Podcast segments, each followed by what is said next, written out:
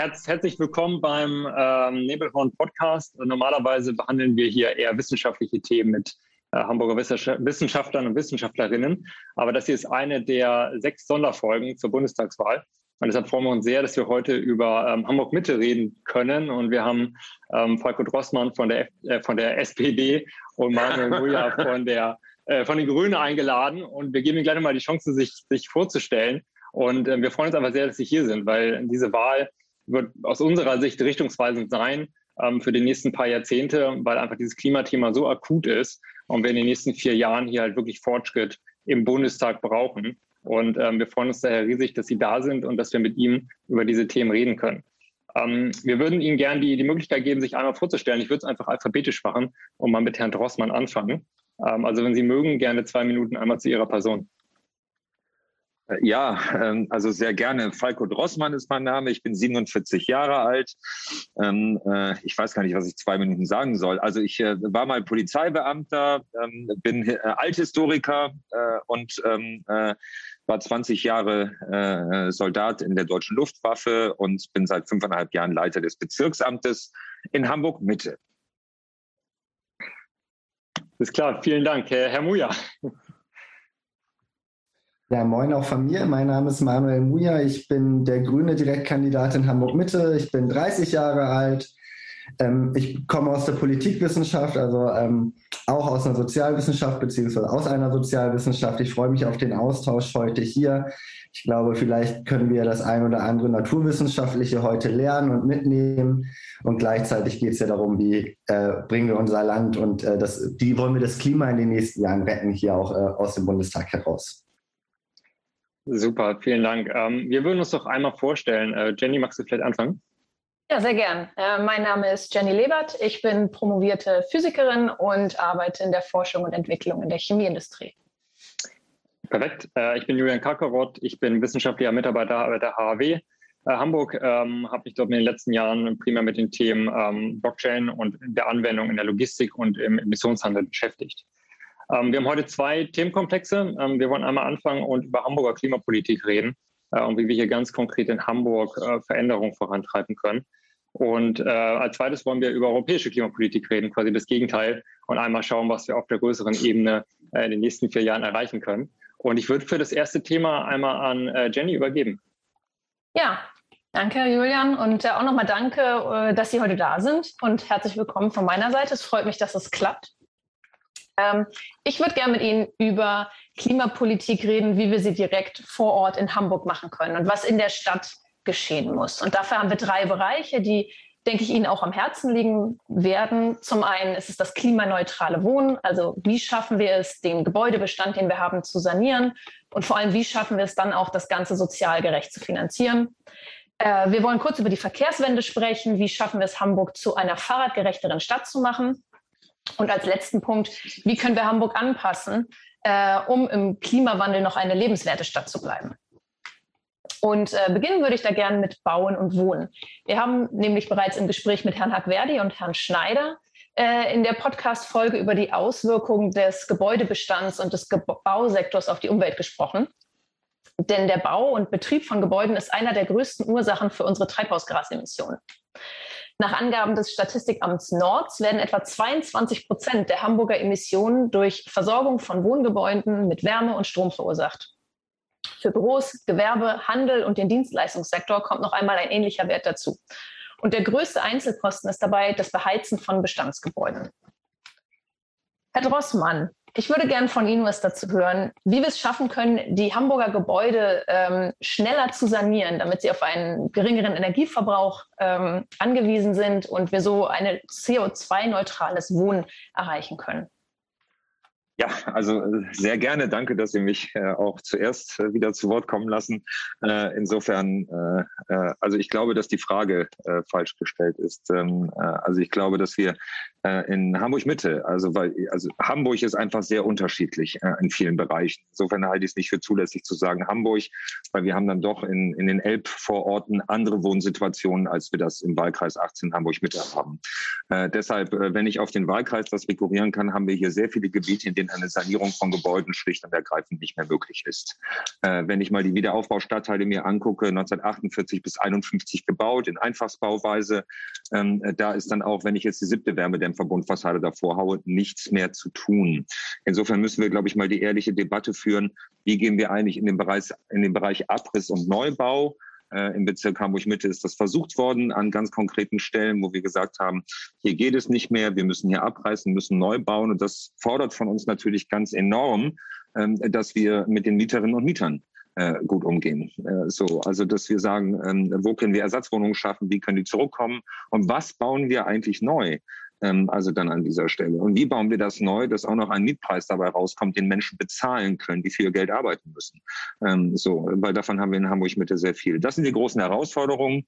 Da haben wir uns auf den Weg gemacht. Da gibt es äh, Programme der Bund, äh, der Bund Länder Städtebauförderung, die das machen. Aber es ist an jedem Einzelobjekt einzeln zu prüfen, ob sich da eine Sanierung noch lohnt. Ähm, das Bezirksamt Hamburg-Mitte ist unter meiner Leitung da vorausgegangen an vielen Stellen.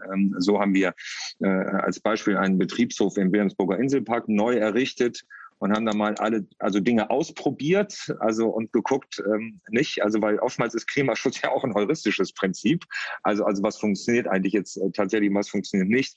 Äh, und wir haben es komplett in Holzbauweise errichtet, wir haben ein Gründach draufgesetzt, wir haben eine Photovoltaikanlage draufgesetzt, wir haben eine einzelne Kleinkläranlage, Kleinkläranlage dazu gebaut, äh, wir haben eine Holzschnitzelheizung äh, äh, eingebaut, weil in so einem Bauhof, in so einem Park äh, fällt halt relativ viel Holzschnitzel an.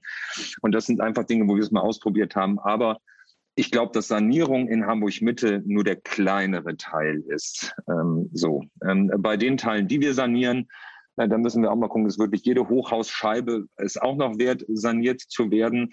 Äh, oder können wir nicht sagen, manche, Hochbau, manche Hochhäuser, die wir haben, lassen sich auch in Wohnungsbau umwandeln? Ich bin der festen Überzeugung, das geht.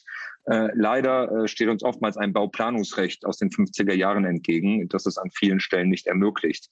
Aber da haben wir mit der Hafen City ja auch gute Erfahrungen gemacht. Äh, insofern aber nochmal Kernaussage, in jedem Fall einzeln prüfen. Äh, es muss deutlich ähm, äh, umweltschonender sein, weil ich sage auch mal eins, neben dem reinen Klimaaspekt ähm, äh, ist die Netto-Kaltmiete oft gering in diesen Gebäuden. Aber die Leute werden arm, weil sie sich die Nebenkosten nicht mehr leisten können. Ähm, so, und das ist ein riesengroßes Thema. Deshalb, ähm, ja, harte Arbeit an jedem Einzelobjekt vor Ort. Danke. Herr Muja, wie stehen Sie dazu? Wie schaffen wir Wohnen klimaneutral?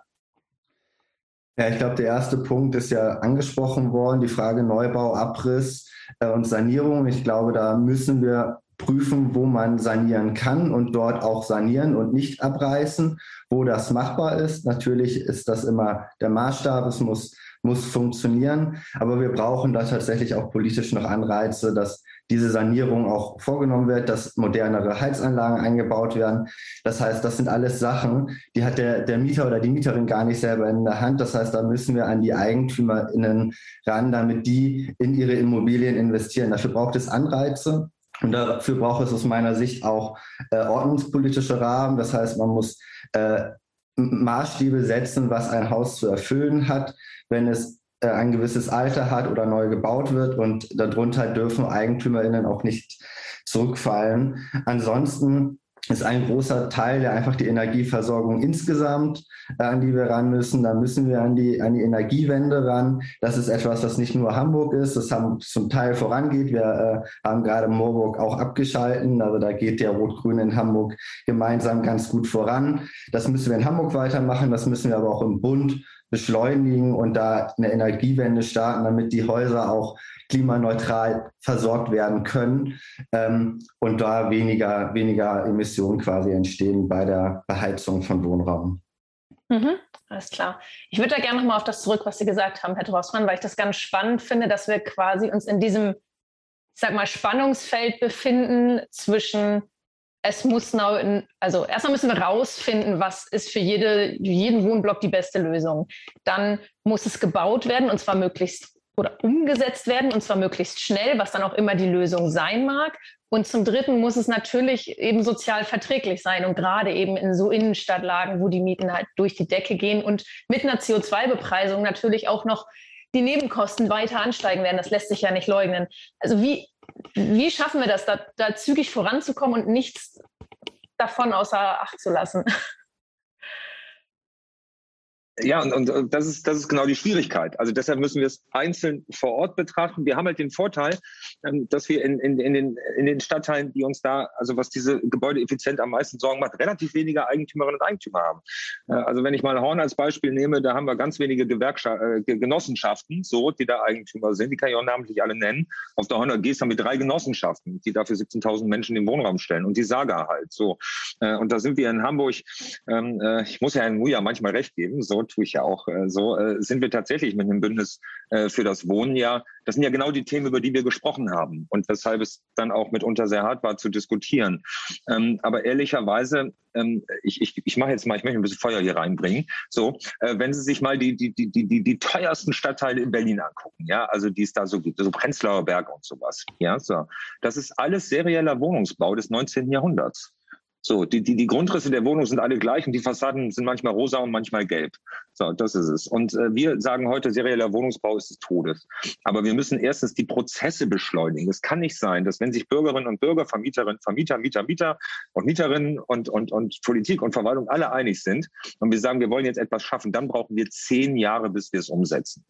So, das geht einfach nicht mehr. Äh, so, und dann müssen wir auch mal mutige Entscheidungen treffen. Aber wir müssen, und, und ich sage mal, die Große Koalition hat es ja mit dem Wohnraummobilisierungsgesetz versucht. So, da muss wirklich noch mehr reinkommen äh, in diese, äh, also da, da muss mehr Energie rein, aber wir müssen die, die Vorschriften vereinfachen.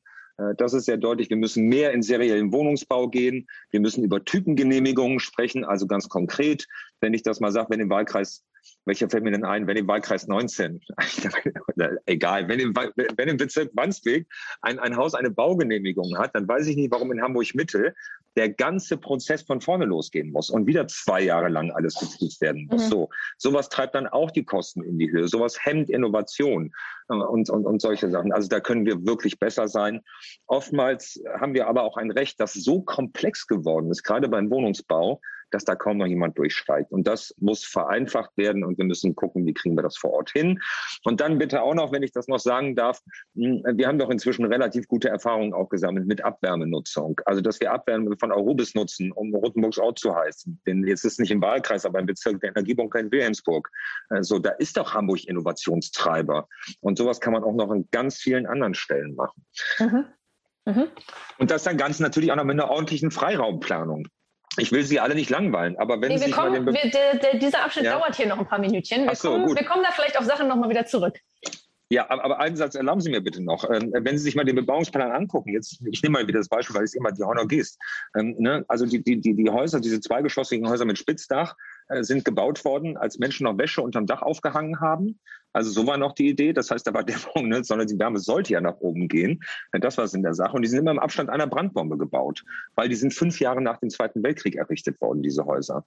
So, und, und also auch, wie ist eigentlich die Flächennutzung? Dann haben sie zwischen diesen Gebäuden immer so ein Rasenstück, auf dem drauf mit so Wäscheständern. Und da steht drauf, bald spielen verboten.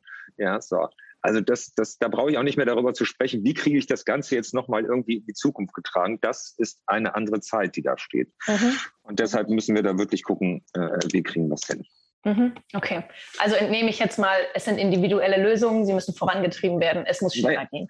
Es, äh, ja, ja, ja, absolut. Ja, absolut. Genau, das ist gut. Also dann komme ich mal zum nächsten Sektor, da kann das mich ein bisschen dran anschließen, der Verkehr in den jeweiligen Stadtteilen und in, in, ja. in, in den ähm, Bezirken. Weil wenn wir jetzt sowieso sagen, wir müssen individuell uns anschauen, äh, wo welches Gebäude angefasst wird, wie wir die Stadtteile designen, dann gibt uns das ja auch die Möglichkeit, den Verkehrssektor mit, mit direkt zu betrachten. Und wir haben laut, ähm, laut dem Statistikamt Nord sind die äh, Treibhausgasemissionen aus Hamburg kommen zu 29 Prozent aus dem Verkehrssektor. Und der größte Teil ist dann natürlich der motorisierte Straßenverkehr. Deswegen, Herr Muja, vielleicht wollen Sie uns mal erzählen, wenn wir so ein wenn wir die Modernisierung von Hamburg Mitte vorantreiben, mit individuellen Lösungen, wo was passt, wie, wie muss der Verkehrssektor dann mit äh, einbezogen werden?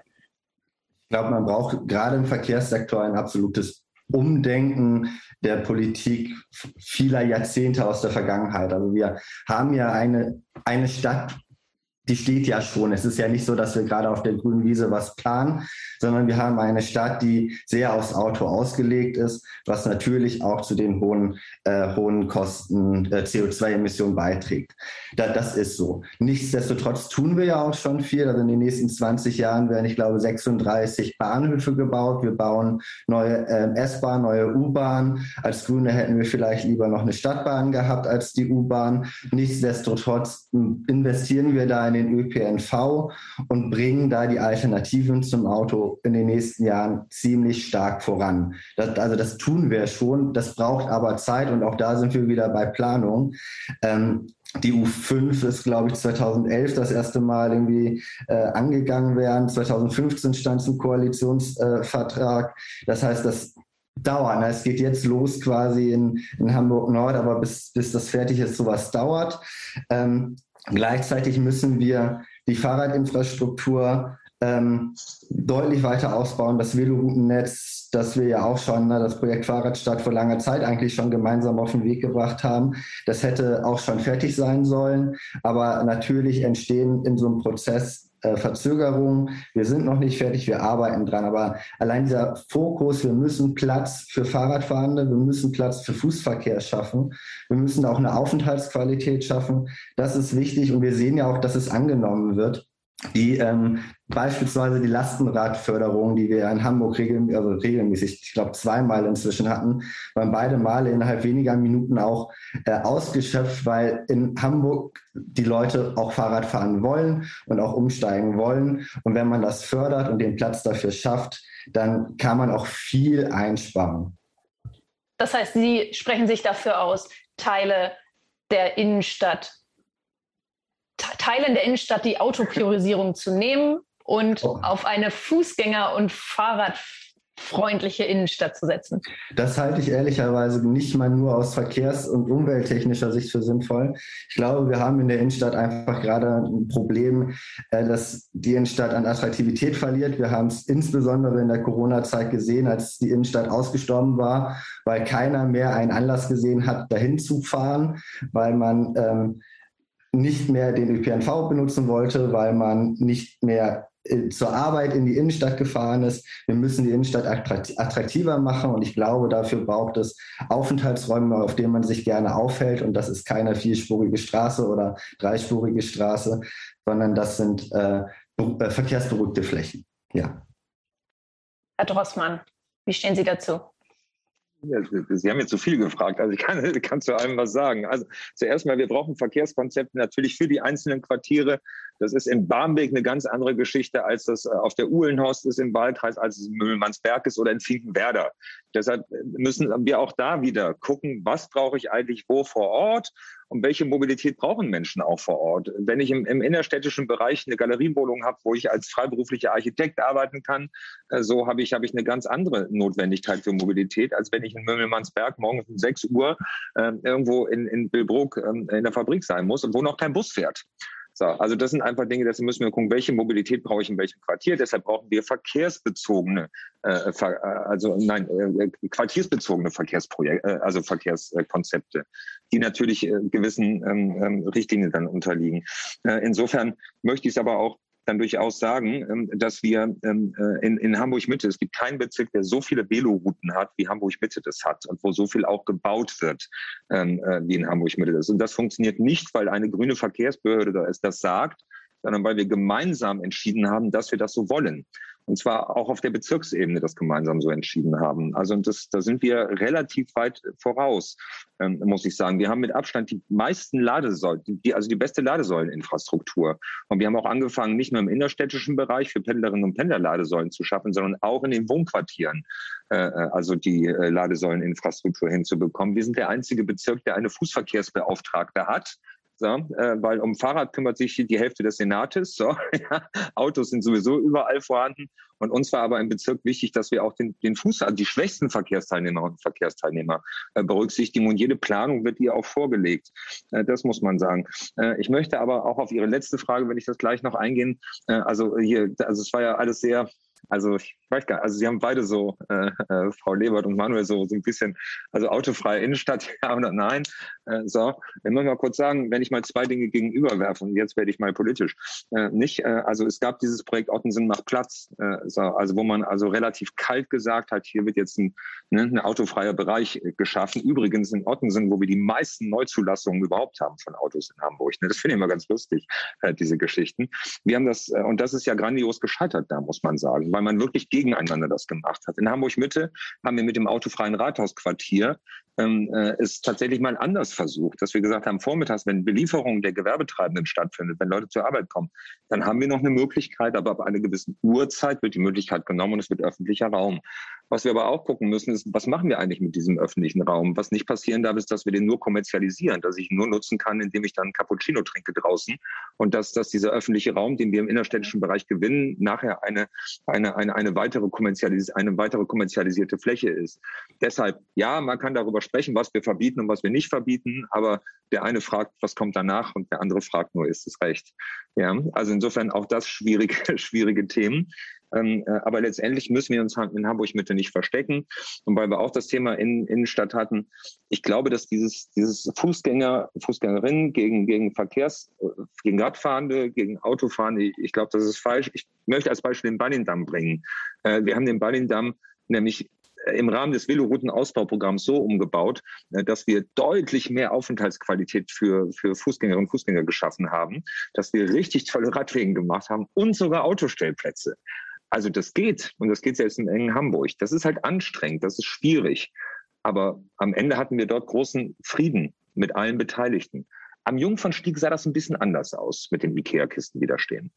Mhm. Mhm. Jungfernstieg wird ja auch noch ein bisschen geplant. Und ich, ich würde ja. einmal, wenn ich darf, kurz ich, eingehen wollen, weil ich, äh, ich, ich, stimme ja insofern zu, dass man tatsächlich quartiersbezogene Lösungen braucht. Aber wenn jetzt das Thema Anna ne, Ottensen macht Platz angesprochen wurde, natürlich gab es da viele ähm, auch Konflikte noch vor Ort, aber gescheitert ist es am Ende an der Straßenverkehrsordnung. Und wir kandidieren ja beide für den Bundestag, Falco.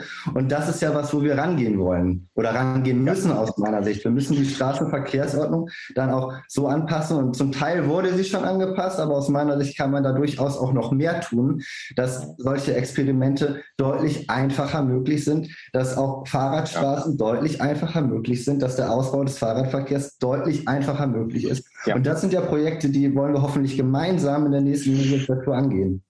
Äh, also da gebe ich dir durchaus das Einzige ist nur als Bundestagsabgeordneter haben wir natürlich gar nichts mit der Straßenverkehrsordnung zu tun, weil die von einem Ministerium erlassen wird. Wenn wir über das Straßenverkehrsgesetz sprechen, Manuel, da können wir beide dann dran arbeiten. Sehr schön. Also machen wir im besten Fall die guten Ideen aus Hamburg zum Exportschlager in den Bund. Ja, find, ich finde aber auch ganz wunderbar. Ich, ich finde aber auch ehrlicherweise, also ich meine, wir sind jetzt hier Konkurrenten, aber Herr Muja und ich machen ja auch seit ein paar Jahren zusammen Politik und in Hamburg Mitte trifft echt verdammt viel aufeinander. Also, weil, weil, weil wir haben zwar nur 300.000 Bewohner und wohnen jetzt im Bezirk, aber die ganze Stadt nutzt unseren Bezirk ja. So, äh, ne? und, und deshalb, äh, ich glaube, wir brauchen uns auch nicht immer zu verstecken hinter dem, was wir schon Ja, wir, ich bin auch, also wir sind auch gescheitert. Sowohl die Politik ist gescheitert, äh, das, das Bezirksamt ist manchmal gescheitert, aber, aber wir müssen natürlich auch Dinge ausprobieren können. Und ich glaube, da müssen wir uns nicht verstecken. Mhm. Das ist unser Wahlkampfschlager übrigens gerade. Einfach mal auch Sachen ausprobieren. Ja, ich, ich, ich komm, aber ich habe jetzt so eine Brücke gebaut. Also äh, jetzt, jetzt muss ich sie wieder zerstören, ne? Dass man den Jungfernstieg sperrt und danach prüft, was man da machen kann. Ja, so, das ist dann wieder grünes Vorgehen. Ich hätte erst mal geprüft, kommuniziert und dann gemacht. Aber es Sehr geht gut. ja ums Ergebnis. Sehr gut. Ich möchte noch mal einmal ein bisschen stärker zum Ursprung zurückkommen und zum hm. Klimawandel. Weil es geht, ging jetzt natürlich darum, es geht, ging uns darum, wie, wie sanieren wir die Gebäude, wie, wie können wir den Verkehrssektor besser machen. Aber im Endeffekt, mhm. wir werden den Klimawandel ja nicht wieder zurückdrehen können. Und egal wie weit wir ihn schaffen einzuschränken, wir werden mit einem Teil der Folgen leben müssen. Ja. Und da haben die Kolleginnen und Kollegen vom GERIX, vom Hamburger Institut, äh, für alle deutschen Landkreise Klimaausblicke erstellt. Und da kann man nachlesen für jeden Ort in Deutschland, wie sich dort abhängig davon, wie in Zukunft die Treibhausgasemissionen ähm, gesenkt werden oder auch nicht gesenkt werden und wie dann die weltweiten Temperaturerhöhungen, die wir haben, dann direkt vor Ort die Verhältnisse ändern werden.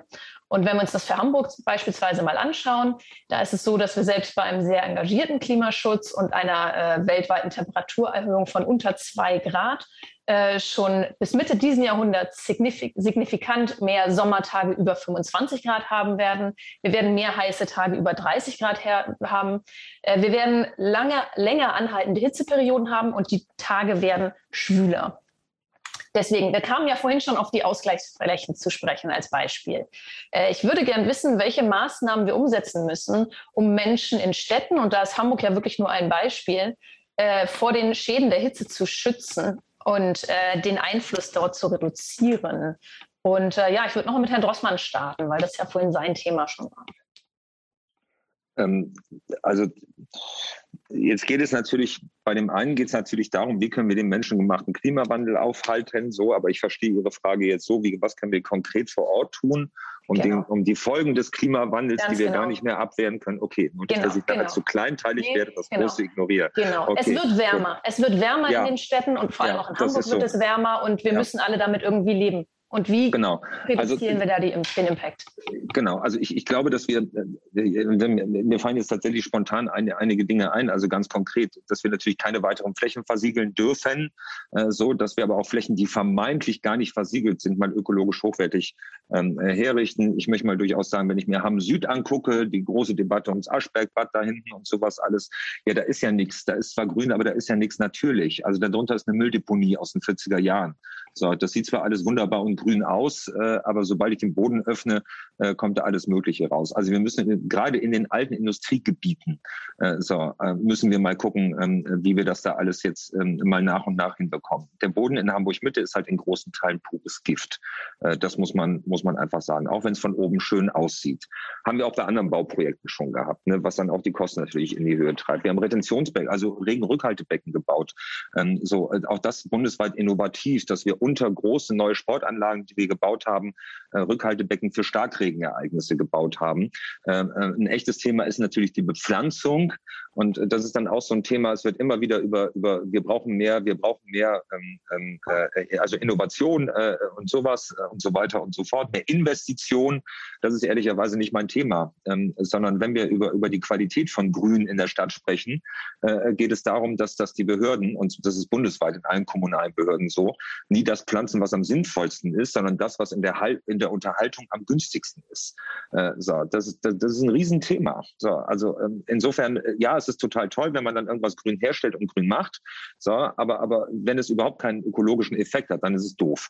So, und deshalb versuchen wir auch, neue Pflanzensorten auszuprobieren. Im innerstädtischen Bereich können wir kaum noch heimische ähm, Baumarten pflanzen, äh, weil die schlicht und ergreifend diese Hitze nicht ertragen. Äh, deshalb brauchen wir hier andere, andere Sorten, die dort gepflanzt werden. Aber nochmal, um es in Kurzform zu machen, Biodiversität muss auch unterhalten werden, muss gepflegt werden. Das ist teurer. Da kann ein Politiker kein Band durchschneiden. So, aber das würde ich dann doch auch mal der Umweltbehörde mitgeben oder allen Umweltbehörden. Manuel. So, also wir brauchen dann auch Geld für Unterhaltungen der ganzen Maßnahmen. Aber das sind äh, wichtige Themen. Wir machen ganz bewusst selbst auf den Grünflächen oftmals schlechtere Qualität, äh, als, es, als es sinnvoll ist. Mhm. Okay. Boden, der Bodendecker sind zum Beispiel ja, der größte Unfug, den es gibt. Und wir pflanzen sie jedes Jahr aufs Neue. Ja. Schade zu hören. Äh, ja. Herr Muja, was, wie stellen Sie sich das vor? Was müssen wir tun? Ja, vieles ist ja tatsächlich in dem Fall schon gesagt worden und es ist ja auch in den letzten Wochen und Monaten, gerade nach der äh, Flugkatastrophe, auch viel diskutiert worden. Ähm, natürlich müssen wir entsiegeln ähm, auch in den Städten. Und wenn wir, wenn wir an Planungen rangehen, wie jetzt beispielsweise auch auf dem Burchardplatz, also äh, dann kann man da stärker darauf setzen, dass ein zu betonierter Platz, ein Parkplatz auch grüner wird. Der wird vielleicht nicht komplett grün, weil da auch noch ein Wochenmarkt drauf stattfinden soll, etc. pp. Also gibt es ja durchaus Konflikte, die dann auch in der Nutzung stattfinden. Aber dass man sich überlegt, wie kann man möglichst viel Grün unterbringen, wie kann man vielleicht auch Wasser drunter äh, unterbringen, die ja auch, was ja auch kühlend wirkt in, in sehr mikro, äh, Mikroform, ähm, quasi ganz lokal. ähm, da müssen wir draufsetzen. Wir müssen, ja, wenn wir über Entsiegelung und Versiegelung sprechen, sprechen wir natürlich auch wieder über das Bauen. Natürlich müssen wir Wohnungen bauen, weil wir brauchen bezahlbaren Wohnraum. Die müssen aber auch irgendwo entstehen und meistens, ähm, wenn wir neu bauen, ähm, in Hamburg-Mitte haben wir das Problem nicht, dass wir so viele grüne Wiesen noch haben, die wir zubauen können. Das muss man ehrlicherweise mal sagen. Ähm, und trotzdem müssen wir darauf achten, dass wir na, die Ausgleichsflächen relativ ortsnah finden, dass wir eine angemessene Umwelt- und Klimaprüfung machen. Ich kann, und da, da sind wir uns vielleicht auch nicht ganz einig, weil da dann ähm, Planungsgeschwindigkeit und Planungsschwerpunkte gegeneinander crashen, aber ich kann diese ganzen Paragraph 13a äh, Baugesetzbuchverfahren, das sind vereinfachte Verfahren, kann ich nicht sehen. Die machen wir aus meiner Sicht in Hamburg insgesamt zu häufig. Da fehlt ja nämlich eine Umweltprüfung. Die sind gedacht und dafür sind sie super. Wenn man beispielsweise einen zubetonierten Parkplatz bebauen möchte, dann braucht man vielleicht nicht die ganz intensive Umweltprüfung. Aber meistens ist es ja dann doch kein ähm, zubetonierter Parkplatz und da müssten wir aus meiner Sicht immer auch eine, eine angemessene Umweltprüfung haben und entsprechende Ausgleichsmaßnahmen, die dann ähm, den, den ökologischen Bedarf und gerecht wird. Und, und da, ich meine, auch da, da hast du gerade eben Konflikt, den haben wir überhaupt nicht. Äh, also ehrlicherweise, wenn man eine Umweltprüfung macht und ich sage, dass ich bis jetzt zwar grüne Flächen, die aber ökologisch überhaupt keinen Sinn ergeben, vielleicht mal biodiversifiziere, dann wäre das auch mal ein ganz neuer Weg, eine Umweltprüfung durchzuführen, ohne dass wir diesen blöden Kampf haben. Wohnen gegen ortsnahe Ausgleichsflächen, weil da haben wir in Mitte relativ wenige. So, aber wenn man dafür nur mal einen Park nimmt und ihn biodivers herstellt, so, äh, muss man aber auch eine lustige Geschichte noch, kennst du mal? Ne? Also wir haben ja im, im Hammerpark und sowas, ne? Und hier bei diesem, wir haben ja mal so, so Blühwiesen äh, errichtet. Ne? Also nicht, nicht die ordentlich gemähte Wiese. Und, und wir hatten Beschwerden, ja, dass das, also jetzt, jetzt mäht die Stadt noch nicht mehr, mehr unsere Wiesen. Und dann haben wir überall so kleine Schilder dran gemacht, das muss so. Ja, so. Und dies ist eine Blühwiese, um auch mal für sowas zu werben. Also deshalb ist auch Bildung, Aufklärung wichtig. Als die Schilder nicht mehr gereicht haben, kam das Flatterband, damit es nicht ja, es Das kam als nächstes, ja. Also dann, ja. natürlich, Aufklärung ist da dann auch wichtig, ja. ja. Sehr schön. Ja, danke schön. Dann würde ich diesen Abschnitt zur, zu, zur Klimapolitik und, und, zur Planung und zum Verkehr in Hamburg abschließen und dann an Julian übergeben, der mit Ihnen ein bisschen über Europa sprechen möchte. Genau, danke. Das war gerade eine super, super spannende Diskussion. Ähm, aber wir wollen mal ein bisschen, ein bisschen rauszoomen quasi auf die europäische Ebene, weil ja viele Entscheidungen, die ähm, für den Klimaschutz relevant sind, auch gerade da getroffen werden und auf der lokalen Ebene das dann ja im Prinzip ähm, umgesetzt werden muss. Und ähm, wir wollen ein bisschen auch über Fit for 55 reden. Also die EU-Kommission hat ja ihr Konzept vorgestellt, ähm, wie wir eine Reduktion um 55 Prozent der Treibhausgase bis 2030 irgendwie erreichen können. Und ähm, ganz konkret hat Fit for 55 ja drei Säulen. Also es geht zum einen um die äh, CO2-Bepreisung, also wie, ich CO, wie gebe ich CO2 einen Wert, ähm, dann über die Zielvorgaben, über die nationalen Zielvorgaben der, der einzelnen Mitgliedstaaten ähm, und dann über Vorschriften, also sei es Vorschriften für PKWs oder so. Und wir wollen heute mal relativ konkret über die Bepreisung reden und ähm, wie Sie sich das oder wie Ihre Parteien sich das vorstellen. Ähm, und die Grünen, äh, wir haben das Wahlprogramm der Grünen gelesen und ähm, dort wird relativ ähm, stark eine Erhöhung des nationalen CO2-Preises auf 60 ähm, Euro ähm, beworben und ähm, da steht auch, dass die Grünen quasi mitverantwortlich sind, also das Thema gepusht haben über die letzten Jahre, um diesen CO2-Preis einzuführen. Und ähm, Herr Muja, auf Ihrer Website schreiben Sie, dass Sie ein leidenschaftlicher Europapolitiker sind. Und ähm, wir hatten uns einfach mal gefragt, wie Ihre persönliche Meinung ist. Sollte das Thema des CO2-Preises eher auf europäischer Ebene ähm, gehandhabt werden oder sollte es eher auf deutscher Ebene über den deutschen CO2-Preis gemacht werden? Äh, das eine schließt das andere ja auch nicht aus. Also ich glaube, die europäische Ebene ist die Ebene, um Mindeststandards festzulegen, um Zielvorgaben vorzugeben, um einen gemeinsamen Weg auch zu koordinieren. Aber die europäische Ebene schafft einen Mindeststandard aus 27 Mitgliedstaaten. Niemand äh, sagt, dass wir da nicht im Zweifel auch noch ein bisschen äh, innovativer, ein bisschen fortschrittlicher, ein bisschen schneller sein dürfen, als ähm, das Euro, also die Europäische Kommission und die Europäische Union quasi als Zielvorgabe vorgeben. Und ich glaube, das kann auch unser Anspruch als Innovationsstandort Deutschland durchaus sein. Also wir brauchen beides. Wir brauchen beides. Okay, kommen wir gleich nochmal drauf zurück. Ähm, einmal noch so ein bisschen als, als Kontext. Also, ähm, wenn wir den CO2-Preis reden, was die SPD ja eingeführt hat, zusammen mit der CDU, ähm, war ja das ähm, äh, Brennstoffemissionshandelsgesetz, ähm, sprich ein, ein CO2-Preis, der ähm, eigentlich der Emissionshandel genannt wird, aber dann doch irgendwie CO2-Preis ist, weil es eben keinen wirklichen Handel der Zertifikate gibt.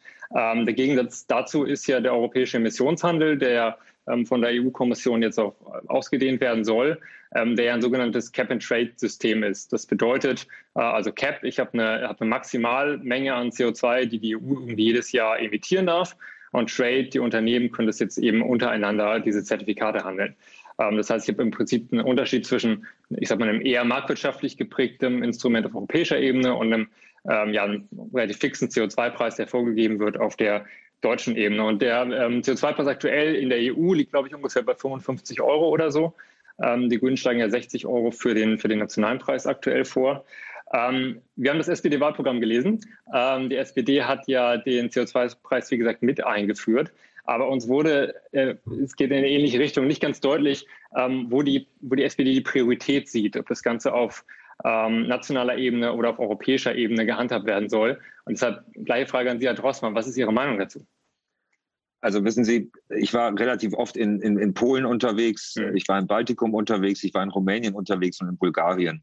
Äh, so, also äh, solche Fragestellungen und auch Fragestellungen wie Sektorenkopplung und ähnliches sind dann doch sehr, äh, äh ich sag mal, Deutschland, äh, Benelux, Frankreich äh, geprägte, vielleicht noch Teile von Spanien geprägte Fragen, sind aber nicht geeignet, um sie europäisch so hoch anzusetzen. Da muss man einfach sagen, weil die zivilisatorische oder die städtebauliche Entwicklung in, in, in manchen dieser Staaten einfach Jahrzehnte zurückliegt auch wenn wir uns gucken, womit überhaupt noch geheizt wird. Deshalb äh, muss man aufpassen, dass es auch nicht so ein bisschen die, also so wichtig wie es ist, aber die deutsche Überheblichkeit gibt, zu sagen, unsere Klimaziele bei unserer Wirtschaftskraft machen wir jetzt zum Standard der Europäischen Union. So, äh, dann wird das Ganze nämlich, nämlich scheitern. Äh, so, und deshalb glaube ich, dass wir tatsächlich hier als Innovationsmotor vorangehen müssen, ähm, dass wir hier Leitplanken einziehen müssen, deutliche Leitplanken, und deshalb, äh, ja, auch da die, die leider nicht so, nicht so feste Aussage, das eine schließt das andere nicht aus. Aber wir dürfen nicht unsere Sorgen zum Maßstab der Europäischen Union machen, sondern wir müssen andere Länder ermutigen, unseren Weg aufzugehen dann. Und vielleicht ergänzend dazu, weil also wir, wir sagen ja quasi gerade sehr ähnliche Sachen. Und wenn wir ja, auf, auf europäischer Ebene, genau, wenn wir auf europäischer Ebene von einem CO2-Budget sprechen, dann ist das ja tatsächlich ein festes Budget an CO2, das wir in den nächsten, ja, ich glaube bis 2050 macht die EU äh, das gerade fest, ausgeben dürfen. So, und wenn wir dann die Probleme haben, die Falco auch gerade angesprochen haben, in der Diversität in Europa, dann müssen wir als Deutschland stärker sein als der Durchschnitt, dann müssen wir schneller vorangehen und dann müssen wir da auch ähm, Maßstäbe setzen, die ähm, Europa insgesamt voranbringen. Wir müssen da vorangehen, wir müssen da ein Motor sein und deswegen braucht es ein europäisches CO2-Budget, das uns auch sagt, wie viel können wir in Europa eigentlich bis 2050 noch ausgeben. Und wir brauchen aber ein Deutschland, das noch, äh, noch engagierter quasi vorangeht und noch mehr erreichen möchte, als nur da den Durchschnitt zu erfüllen, um hinterher auf andere zu zeigen und sagen, wir haben unser Ziel erreicht, aber die Nachbarn nicht. Das kann ja nicht Ziel der Sache sein. Okay, Sie, Sie sprechen an europäisches CO2-Budget. Ähm, ich, ich, gehe da mal ein bisschen weiter darauf ein. Also die EU-Kommission hatte jetzt mit Fit for 55 unter anderem vorgeschlagen, den existierenden Emissionshandel auszuweiten auf die Sektoren Wärme und Verkehr. Also letztlich Brennstoffe, die ja auch im Brennstoffemissionshandelsgesetz reguliert sind. Ähm, dementsprechend stellt sich uns natürlich jetzt die Frage, in beiden Wahlprogrammen im Übrigen steht drin, dass der CO2-Preis äh, beibehalten werden soll. Aber wir stellen uns jetzt natürlich die Frage, wie stellen Sie sich die Regulierung zukünftig vor, wenn die EU tatsächlich ähm, das Ganze durchzieht und die beiden Sektoren mit in den Emissionshandel aufnehmen wird? Sie sagen, wir brauchen beides, aber das würde ja bedeuten, dass wir auch äh, dann diesen Sektor quasi doppelt ähm, mit Abgaben belegen. Ähm, wie stellen Sie sich das vor? Also möchten Sie ähm, hier, dass die EU hier quasi einen Schritt zurückgeht und dass, dieser, dass diese Sektoren national reguliert werden sollen? Ähm, oder wie ist, wie ist Ihre Meinung dazu, Herr Muja? Was die EU, wenn ich das richtig in Erinnerung habe, dort vorschlägt, ist ja ein ähnliches Modell, wie wir hier mit unserem CO2-Preis und das grüne Energiegeld quasi auch ins Spiel bringen. Also auch da hat die EU-Kommission oder ich glaube ja die Kommission vorgeschlagen, einerseits auch da einen Zertifikatehandel zu machen, allerdings auch ähm, Geld wieder zurückzuzahlen aus dem Geld, was dort eingenommen wird, damit es eben nicht in, in, auf Kosten von Mieterinnen etc. geht. Das ist noch überhaupt nicht groß ähm, ausgereift, was die Europäische Union da bisher vorgeschlagen hat. Und deswegen müssen wir hier vorangehen, etwas schaffen. Und wenn es dann in fünf oder zehn oder im Idealfall vielleicht auch drei Jahren eine europäische Regelung gibt, die vielleicht nicht eins zu eins mit unserer Regelung äh, vereinbar ist, kann man sich ja anpassen und durchaus auch Regelungen finden, die im Ergebnis zu dem gleichen Ziel führen und zu dem gleichen Ergebnis führen, was wir hier machen. Aber wir können ja nicht darauf warten, dass der Prozess, der auf europäischer Ebene so langsam ins Rollen kommt, mit allen den Schwierigkeiten, die wir haben, mit äh, ne, den 27 Mitgliedstaaten von Viktor Orban, der äh, solche Sachen gerne missbraucht, um innenpolitische Interessen durchzusetzen. Ähm, darauf sollten wir nicht warten, sondern wir sollten hier vorangehen. Und wenn wir einen europäischen Weg gefunden haben, können wir unsere Regelung hier vor Ort so anpassen, dass das Ziel erreicht wird, weil darum geht es ja. Es geht ja darum, ein Ziel zu erreichen. Wenn wir europaweit am Ende gemeinsam einen Weg haben, wie wir ihn gehen wollen, dann werden wir in Deutschland sicherlich nicht davor zurückschrecken, diesen Weg mitzugehen. Aber wir können auch vorgehen. Herr Drossmann, wollen Sie noch was ergänzen? ja, ich hatte heute einen, einen anderen Termin. Äh, also, also das ist jetzt nicht der einzige, das war der wichtigste. Jetzt hier habe ich noch einen anderen Termin. Ähm, äh, und zwar habe ich mit ähm, Auszubildenden aus der Speditionswirtschaft gesprochen. So. Äh, und die haben enorme Zukunftsängste. Äh, die sagen, also uns wird hier immer was erzählt von, von Fachkräften und, und Fachkräftemangel und sowas. Jetzt machen wir diese Ausbildung. Und Herr Drossmann, was machen Sie da eigentlich? Hier Bepreisung hier, Besteuerung da und so weiter und so fort. Ist eigentlich mein Arbeitsplatz noch sicher, wenn ich ausgelernt habe? Das heißt, wir müssen auch, glaube ich, ähm, also, also inhaltlich stimme ich da, was jetzt EU und Deutschland angeht, Herrn Muja zu da an der Stelle, also über Details und was ein Staat machen muss und was, da kann man ja immer sprechen. Aber das ist tatsächlich ja auch ein, ein Prozess äh, im, im Gesetzgebungsverfahren Verfahren dann. Also das ist ja auch nicht so, dass, das, dass eine Bundesregierung unter Führung von Olaf Scholz kommt und sagt, ab morgen machen wir jetzt das Gesetz, sondern das wird ja äh, deutlich sachlicher sein, äh, die ganze Geschichte. Aber wir müssen auch die Menschen mitnehmen. Das ist ganz wichtig. Also es gibt Mieter und Mieter, die haben Angst. Es gibt viele Menschen, zigtausende in Hamburg-Mitte, äh, die im Hafen arbeiten. So, und die, die wollen gehört werden und die wollen wissen, worüber wir da sprechen. Äh, so, das ist nämlich so komplex geworden, dass es keiner mehr versteht, diese ganzen äh, Geschichten. Deshalb glaube ich, wir müssen tatsächlich da also jetzt auf nationaler Ebene ist das natürlich schwierig, auf EU-Ebene noch schwieriger. Aber unsere Aufgabe oder meine Aufgabe, sollte ich denn Bundestagsabgeordneter werden, ist, unsere Aufgabe, finde ich so als, als, als ähm, nicht, äh, ist es dann auch mit den Menschen vor Ort zu sprechen. Also es ist riesig wichtig, weil ich merke eine enorme Innovationsbereitschaft bei vielen Menschen und bei vielen Unternehmen.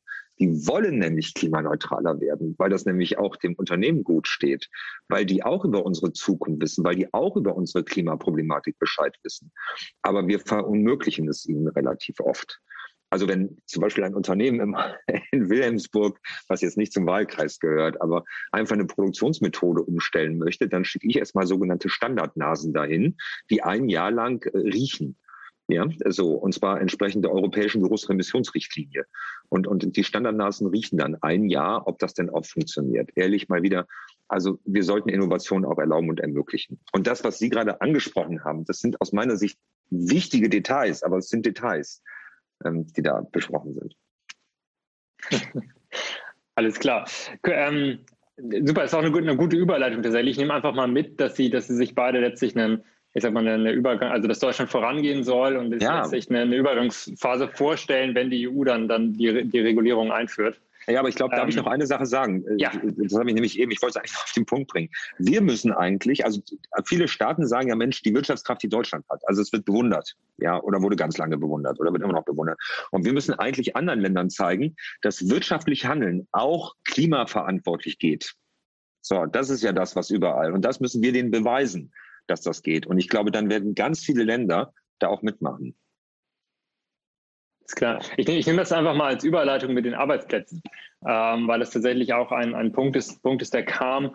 Ähm, ich meine, die EU hat da viele Instrumente, ne? also in der, in der Vergangenheit primär, aber aktuell immer noch, hat die EU kostenlose Zertifikate an Unternehmen ausgegeben, die möglicherweise abwandern wollen. Jetzt kommt möglicherweise der Grenzausgleich, der auch im Wahlprogramm von den beiden steht. Aber ich, ich frage einfach mal allgemeiner, also weil Sie es gerade angesprochen haben, Herr Drossmann, wie ähm, denken Sie, können wir die Arbeitsplätze hier in Hamburg ähm, sichern und eben Abwanderung im, im Rahmen von Carbon Leakage äh, verhindern oder dem vorbeugen? Was stellen Sie sich konkret vor?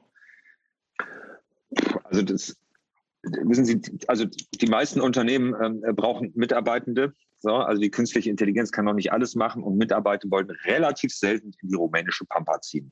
Äh, so, wenn die Pampa in Rumänien ist, das weiß ich gar nicht. So, also insofern ähm, wird Arbeit ja auch, auch, auch, auch an, anspruchsvoller, also auch in Unternehmen und ähnliches. Wir sprechen ja nicht mehr vom Industriearbeiter des 19. Jahrhunderts. Äh, so, und äh, deshalb ist der Standort für Unternehmen sehr wichtig. Deshalb habe ich in vielen Fällen erlebt, dass zwar mit Abwanderung gedroht wurde, so, es aber dann, äh, dann doch anders gekommen ist. Aber nochmal, wir müssen als Staat Dienstleister auch sein für Unternehmen und denen auch ökologisches Wirtschaften ermöglichen. Ich glaube, da ist derzeit noch so eine Gegnerschaft, die da aufgebaut wird äh, an vielen Stellen und die ist aus meiner Sicht gar nicht notwendig. Alles klar, Herr, Herr Muja, wie möchten ja. Sie die Hamburger Wirtschaft schützen? Ich glaube auch nicht, dass das ähm, ein großer, großer Streit oder Konfliktpunkt sein muss. Ich finde, die Geschichte Klimaschutz kostet Arbeitsplätze ist ja auch irgendwie absurd, weil diese Wende, diese Transformation, die wir als Gesellschaft insgesamt machen müssen, die muss ja auch jemand machen. So, und das wird vor allem auch Arbeitsplätze bringen. Aber um jetzt mal vor allem beim Hafen zu bleiben, und da sind wir ja wieder auf europäischer Ebene. Ne? Der Hafen spielt ja letztlich in einem weltweiten Wettbewerb mit. Der Hafen kann in Hamburg nicht einfach sagen, okay, wir wollen jetzt irgendwie komplett alles klimaneutral machen. Die Schiffe fahren ja nicht nur in Hamburg, die fahren ja überall hin. Und im Zweifel sagen die großen Räder, äh, sie machen es nicht. Und ähm, der Hamburger Hafen hat sich schon, schon vor ein paar Jahren auch mit den anderen Nordrange-Häfen, Amsterdam und Rotterdam, auch zusammengeschlossen. Und gerade wenn wir den Blick auf Europa nehmen, dann sehen wir das schon auf so ein Nord-Nord-Süd-Gefälle. Also die, die Nordrange-Häfen sind durchaus auch bereit, äh, gerade was Klimaschutz, CO2-Neutralität angeht, auch voranzugehen. Und dann haben wir aber Piräus als Beispiel äh, gerade mehr oder weniger von den Chinesen gekauft, wo das gar keine Rolle spielt. Und da brauchen wir auch die Europäische Union, die am Ende Mindeststandards für Europa auch festlegt, weil nur dann haben wir als Hamburg, als Deutschland, als die Niederlande, als Amsterdam überhaupt ein entsprechendes Gewicht. Also wir müssen in, mit Europa zusammen Mindeststandards entwerfen. Und da geht es um Schiffsgrößenbegrenzung. Wir können die Elbe zum Beispiel nicht immer weiter äh, ausbuddeln, ähm, etc. pp. Falco, ich glaube, Sorry, ich glaube, das möchtest auch du irgendwann nicht mehr. Die ökologischen Folgen sind ja durchaus da und ähm, also da, da, dafür brauchen wir Europa. Wir brauchen Europa, um Mindeststandards zu setzen. Wir brauchen Europa auch, um das, was es im, beispielsweise im Hamburger Hafen an Ideen, an Wünschen gibt, ähm, auch wettbewerbsfähig zu machen, damit wir dieses klimaneutrale Ziel überhaupt erreichen können, weil das wollen nicht alle. Und wenn wir dieses Vorbild sein wollen, wirtschaften geht auch klimaneutral, dann brauchen wir dafür einen, einen wirtschaftspolitischen Rahmen, der uns das erlaubt, weil wir können das nicht immer alleine vorangehen, weil dann haben wir einen extremen Wettbewerbsnachteil, der sich nicht auszahlen wird. Ja, aber, aber darf ich noch eine Sache sagen? Ja, ne, darf ich. Also wir müssen aber, glaube ich, auch, auch nochmal eine Sache klarstellen. Also äh, der, der, der Hamburger Hafen ist in Hamburg so und Hamburg kümmert sich, egal welche Koalition jetzt, solange die SPD dabei ist, gut um den Hafen. Aber ich habe noch relativ selten erlebt, dass irgendwelche ähm, Maschinenbauunternehmen ihre, ihre Großmaschinen per Flugzeug ins Ausland transportieren. Das heißt, wir müssen auch nochmal, und das wird eine meiner Aufgaben sein, dann auch nochmal die nationale Bedeutung des Hamburger Hafens im Bund deutlich machen. Es ist eigentlich peinlich, dass wir hier über Keimmauernsanierung und sowas auf Bezirksebene sprechen, äh, so dass wir stundenlang oder, oder ja, ja monatelang, stundenlang, was sage ich denn, monatelang mit dem Bund diskutieren müssen, ob, ob der Kühlbrand, ob das jetzt, ob das jetzt eine Bundesstraße ist oder eine Autobahn oder ob, ob die Stadt das bezahlen muss. Also da brauchen wir auch den Bekenntnis des Bundes als, und uns als Exportnation zum Hamburger Hafen. Und das muss man auch, glaube ich, mal ein bisschen deutlicher aussprechen, äh, auch gegenüber manchen Kollegen aus deutschen Bundesländern. Vielleicht, vielleicht, kann man das ja mal als, als Zusammenfassung nutzen, dass letztlich Klimaschutz auf allen Ebenen äh, diskutiert werden muss, weil ich glaube, sonst ja, kommen, aber, wir, aber auch kommen wir nirgendwo hin. Ja, aber ist so, aber auch, aber, aber ja. ich meine, duschen und nass werden geht auch nicht. Wissen Sie, wenn wir jetzt hart daran arbeiten, äh, dass wir das Industriegebiet Bilbrog wieder mit Schiffen andienen können, nicht mit Lkw, ja, die Möglichkeit existiert. Aber das kriegen wir da nicht hin, weil sich dann in, in, in den Hafenbecken in den letzten 15 Jahren irgendein Biotop entwickelt hat. So, dann müssen wir, dann müssen wir einmal darüber diskutieren. Auch in, also das ist jetzt keine Bundessache, ne? so, aber dann, dann müssen wir da endlich mal Entscheidungen treffen. Dann sagt nämlich die Wirtschaftsbehörde, ne, hier, wir wollen das per Schiff andienen, weil alle sagen, Schiffe sind viel besser. Und die Umweltbehörde sagt, nee, da ist ein Biotop raus geworden. So, und jetzt stehen wir alle da und bewundern das Problem und sprechen da in, in hochbedeutenden Kommissionen drüber. So, aber da erwarte ich dann auch mal, dass Entscheidungen getroffen werden innerhalb dieses Senates. Und das gilt dann auch mal für den Bund. Also sonst passiert einfach nichts. Wir können immer reden über Innovationskraft und so weiter und so fort. Viele Probleme sind hier vor Ort. Oder, oder, oder wenn, wenn, wenn, wenn, wir dann Unternehmen haben, die, die es geschafft haben, hier ähm, ähm also, also Kunststoff wieder auf molekulare Ebene zu zerlegen. Äh, so, also, also was weltweit eines der innovativen, äh, innovativsten Dinge ist. Und wir können denen keine Baugenehmigung weil wir einen Baupolizeiplan, eine Baupolizeiverordnung von 1938 da gelten haben. Und wir alle wissen, dass wenn wir das angehen, dass wir dann mindestens 10, 15 Jahre brauchen, um Planungsrecht zu schaffen. Ja, dann brauche ich mich nicht zu wundern, wenn das Ding irgendwo in Korea gebaut wird. Ne? Also wir sollten auch mal was machen und nicht nur bewundern, die Probleme. Ich könnte noch hunderte solcher Beispiele bringen. Das, das, das, das, glaube ich Ihnen sehr, sehr gerne. Ja. ähm, trotzdem nicht, nicht nur bewundern, sondern machen ist vielleicht doch, doch ein schönes Schlusswort, ähm, weil die Zeit uns langsam wegläuft. Ähm, ich würde mich bei Ihnen beiden sehr bedanken, dass Sie hier waren. Ähm, es war eine sehr interessante und, und angeregte Diskussion. Ähm, und ähm, ja, ich äh, freue mich, freue mich auf die Bundestagswahl und freue mich natürlich, wenn ich äh, möglicherweise auch Sie beide irgendwie dann, äh, dann auch im Bundestag sehe. Ich weiß ehrlich gesagt nicht, ob das über die Liste bei Ihnen möglich ist, wenn nur einer von Ihnen reinkommt. Naja, also Herr Muja, beantworten Sie das mal, wie das bei uns beiden sein kann. Das kommt drauf an. Also ich kann über die Liste, aber dann äh, es wird knapp. Also, also um es, okay, um es klar zu sagen, Herr Muja kann direkt gewählt werden und über die Liste rein. Genau. Herr, Herr, Drossmann kann nur direkt gewählt werden, weil der steht auf keiner Liste drauf. Aber es also, war Herr Muja knapp, habe ich gehört. Das heißt, der Wähler hat eine, hat eine klare Wahl hier. Genau. Alles klar, super. Dann, dann vielen Dank ähm, und ähm, wir würden uns freuen natürlich, wenn wir Sie irgendwann nochmal äh, begrüßen dürfen, weil ich glaube, die Diskussion, die war sehr, sehr, sehr anregend. Ja, vielen, vielen Dank. Dank für die Einladung, für die Einladung, genau. Ja. Danke auch. Danke.